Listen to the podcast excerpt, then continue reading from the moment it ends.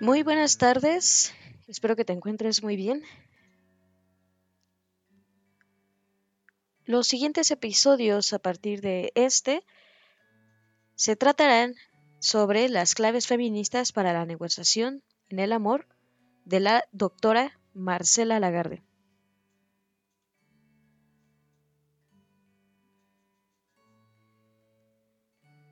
El amor ha tenido diversos contenidos a través de la historia en diversas culturas y épocas, ha significado experiencias personales, colectivas y sociales de contenido afectivo, intelectual y erótico, consciente o inconsciente a la vez, corporal e imaginario. Y aunque se piense lo contrario, el amor es específico para cada género, cada clase social, cada edad, cada pueblo y cada cultura. El sentido del amor como referencia simbólica es compartido entre quienes descifran los mismos códigos y lenguajes y es a la vez diferente y único para cada quien. Las mitologías y las ideologías del amor no reflejan lo que las personas viven. Sin embargo, es común la creencia en que los mitos son posibles y en ciertas circunstancias confundimos la fantasía con la realidad. Así, la primera y constante contradicción amorosa se establece entre la experiencia vivida y el mito. Mujeres y hombres aman y lo hacen de maneras diferentes, con la creencia en universalidad del amor y en que el amor es para unas y otros la vía privilegiada a la felicidad. Sin embargo, el amor encierra eh, recovecos de dominio que generan desigualdad, lazos de dependencia y propiedad, así como privilegios e inequidad que generan frustración, sufrimiento e incluso daño. La falta de reciprocidad choca con la fantasía del amor compartido y, paritario y, a la y la sujeción mata los anhelos de la libertad de cada quien. Más todavía los contenidos de la libertad y el amor diferentes por género. Lo son también por el sentido de la vida y la posición en el mundo de cada cual.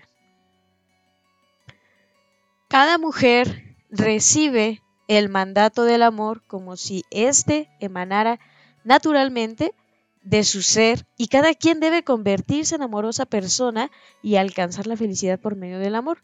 Para las mujeres el amor es una cualidad de identidad y un medio de valoración personal de autoestima. Con estas bases sociales y culturales del amor analizaremos en el curso qué significa para las mujeres el amor, qué lugar ocupa en nuestras vidas y en la cotidianidad, en el uso del tiempo y las energías vitales.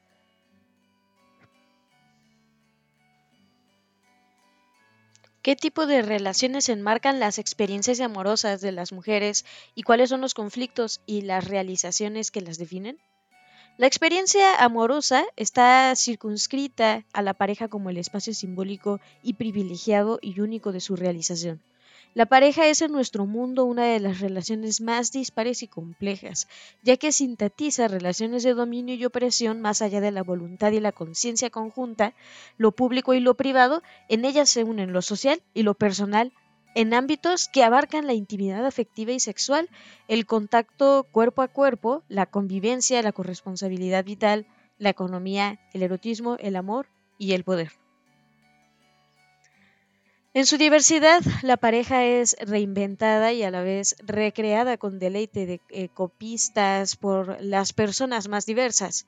La pareja es una de las asociaciones más cargadas de deseos mágicos basados en mitos y dogmas, así como en anhelos y experiencias pasadas.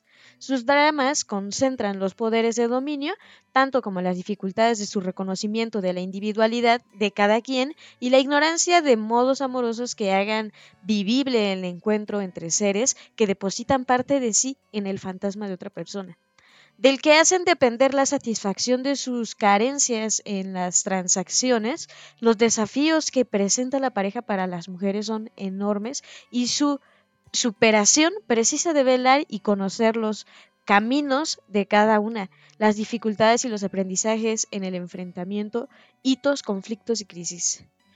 Finalmente, veremos la alternativa que ha ido configurándose en la experiencia de algunas mujeres y en la cultura feminista. Se trata de una alternativa política para transformar las relaciones y el contenido del amor sobre las bases del pacto y la negociación equitativa que permitan la convivencia, el encuentro, el amor y la libertad. Reflexionar sobre la negociación en el amor nos permite develar el lado oculto del amor y algunos misterios amorosos, así como los descubrimientos, las osadías y las invenciones de las mujeres en la búsqueda de experiencias amorosas ricas, renovadoras y libertarias, que son parte invaluable de nuestra tradición feminista. Amor e identidad femenina. Seres del amor, seres para el amor. Siempre se dice que el amor es el motor de la vida y el sentido de la existencia, pero nuestra cultura lo es mucho más para las mujeres. Para las mujeres, más que para los hombres, el amor es definitorio de su identidad de género. Para las mujeres el amor no es solo una experiencia posible en la experiencia que nos define. En nuestra cultura se dice que el amor es el motor de la vida y el sentido de la existencia. Para las mujeres es definitorio de su identidad de género. Para las mujeres el amor no es solo una experiencia posible, es la experiencia que nos define. Cuando se pregunta para qué estamos las mujeres en este mundo, más allá de ideologías, más allá de posicionamientos políticos, más allá de generaciones, la respuesta más frecuente es para amar. Las mujeres hemos sido configuradas socialmente para el amor, hemos sido construidas por una cultura que coloca el amor en el centro de nuestra identidad. El ciclo de vida de las mujeres es el ciclo de transfiguración de las mujeres como seres del amor. Las mujeres vivimos el amor como un mandato. En la teoría de género esto significa que lo hacemos no por voluntad, sino como un deber. Amar es el principal deber de las mujeres. ¿Qué debemos ser las mujeres? Debemos ser seres del amor. Y esto como un mandato cultural, no como una opción, no como nuestra voluntad, sino porque es el deber ser que culturalmente se nos ha asignado, el deber ser que socialmente ha sido construido en cada mujer. El sentido de la vida, la filosofía de género de las mujeres, tiene que ver con lograr los objetivos amorosos para los que ha sido educada. Al vivir cada una de nosotras, vamos transfigurándonos en seres del amor. Que no nos demos cuenta de este proceso analizándolo como antropóloga, diría que el sitio de vida de las mujeres es el sitio de su transfiguración en seres del amor, en seres para el amor. Aprendamos a amar, nos educan en el amor. Las mujeres no nacemos amando, aprendemos a amar. Existe una educación para el amor. Muchos pensadores de la Ilustración reflexionaron sobre la educación sentimental. Hace medio siglo, la gran eh, figura feminista del siglo XX, la francesa Simone de Beauvoir, dijo, no se nace mujer, se llega a serlo. Hoy, 50 años después, podemos decirlo así, nacemos sexuadas con características sexuales específicas y es a partir de ellas que aprendemos los contenidos de género.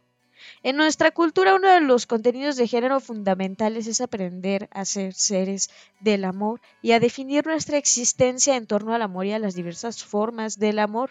Nuestro primer aprendizaje del amor lo tenemos en la relación materno-filial. Para poder apreciar la construcción cultural de las mujeres como seres de amor, necesitamos revisar cada una de nosotras nuestra relación de amor con nuestra madre, porque en esa primera relación aprendimos a amar. La primera relación amorosa de las personas es con quien las cuida. En el patrón tradicional de género es casi siempre la madre quien cuida a sus criaturas. En esa relación aprendemos a amar. No solamente aprendemos de la madre modales, actitudes y habilidades para movernos en el mundo. Aprendemos a amar, aprendemos contenidos y objetivos del amor, aprendemos y desarrollamos necesidades amorosas. Todos estos aprendizajes dan contenido a la relación entre las madres y sus hijas.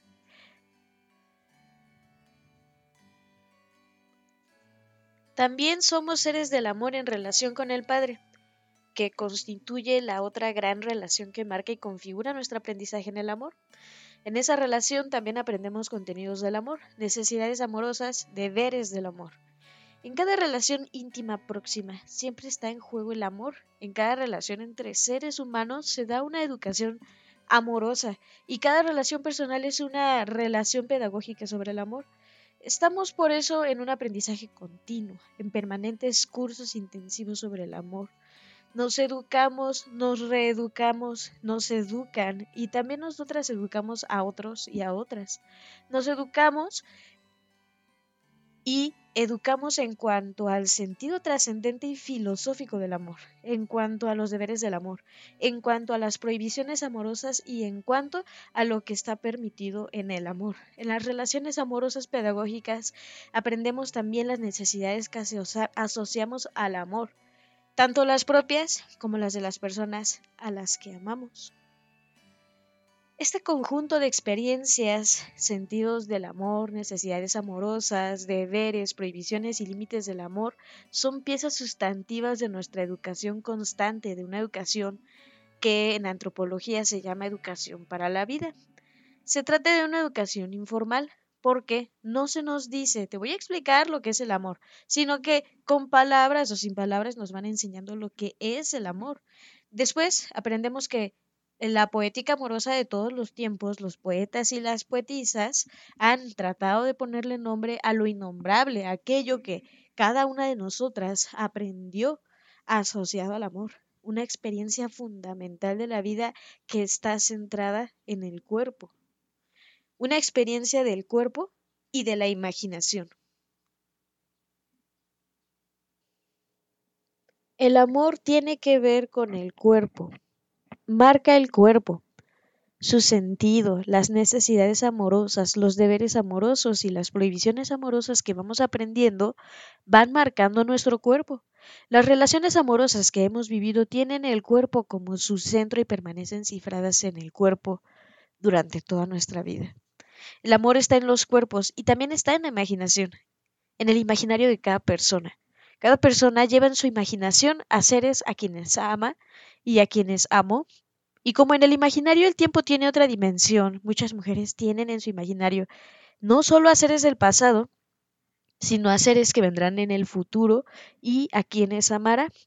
Así, nuestro imaginario permanece poblado por seres del amor de ayer, de hoy y de mañana. Millones de mujeres en el mundo actual obtienen a veces más satisfacción de los seres del amor que ven en el futuro que de los seres concretos con los que se relacionan en el presente en la vida cotidiana. Mientras en la mente y en la imaginación experimentan el amor, en la vida cotidiana no realizan esta experiencia con las personas con quienes conviven. Muchas mujeres sobrevivimos a crisis muy grandes gracias a esos seres imaginarios del amor.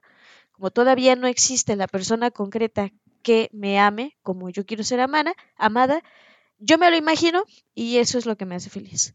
Resulta fascinante este fenómeno tan común en la conciencia subjetiva de las mujeres. La más vital de las experiencias humanas.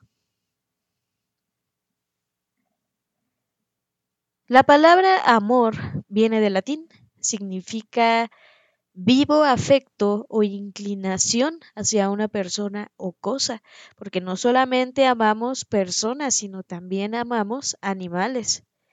Amamos a la naturaleza, amamos objetos entrañables que tienen para nosotros un significado. También amamos procesos individuales o colectivos, amamos causas filosóficas, causas políticas, causas sociales. El amor es una experiencia de relación con el mundo, es una experiencia de cohesión con el mundo y también es una experiencia de aprehensión del yo misma. Por el amor me relaciono con el mundo y al mismo tiempo conmigo misma en una relación íntima, interna, yoica. Esta experiencia del amor propio es una clave fundamental. Es necesario que cada vez un mayor número de nosotras podamos decir y digamos me amo Amo a otras personas, amo al mundo y amo lo que hacen en el mundo y a otras personas. Y me amo a mí misma. El amor es una experiencia vital. Esa es, una, esa es su característica. Es también una experiencia constante. No es que amemos durante un ratito y después ya no. Podemos hacer interrupciones, podemos ponernos en vacaciones de amor con una persona, pero el amor es una experiencia constante, el amor es una experiencia vital y constante que nos coloca ante el mundo, ante la gente, ante la vida.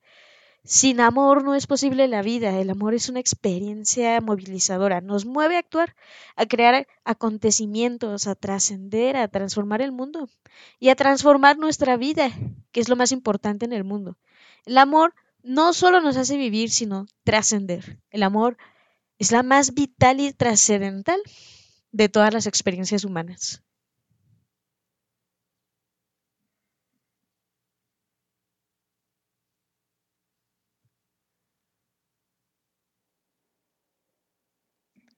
Modernas y tradicionales, marcadas por el conflicto.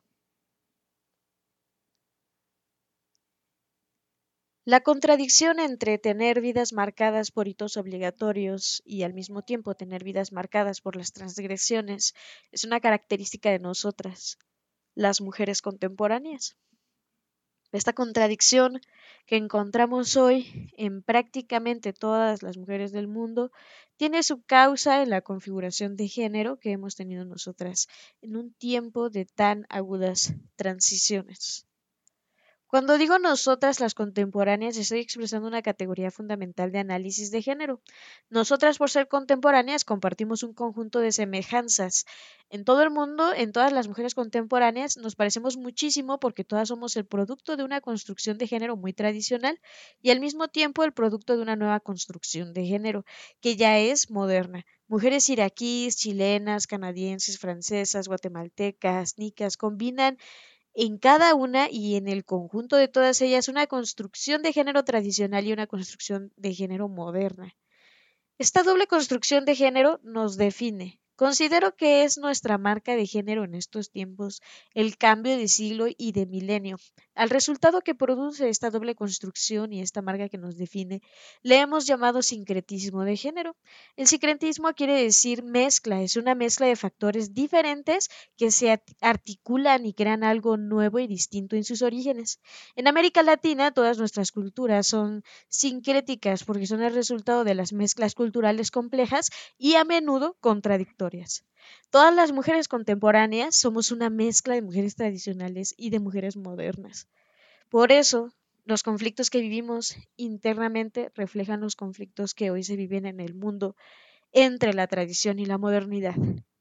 Toda mujer vive en su interior muchos de los conflictos culturales y sociales del mundo de hoy. La zona más tradicional de su objetividad y la zona más moderna de su subjetividad viven grandes conflictos. Lo tradicional y lo moderno no solo son diferentes, son antagónicos. Este antagonismo produce a menudo profundos conflictos internos en las mujeres y vivir se convierte en el arte de ir resolviendo las contradicciones, antagonismos y paradojas que nacen del sincretismo de género que nos marca a todas y a cada una. Es un arte que requiere de muchas artífices. Los artistas que han ido resolviendo las contradicciones entre lo tradicional y lo moderno han ido creando una forma única y propia de vivir. Para poder entregarnos a este arte tenemos que entender que estos conflictos nos acompañarán toda la vida porque a lo largo de nuestras vidas tan cortas no se va a resolver la contradicción entre tradición y modernidad.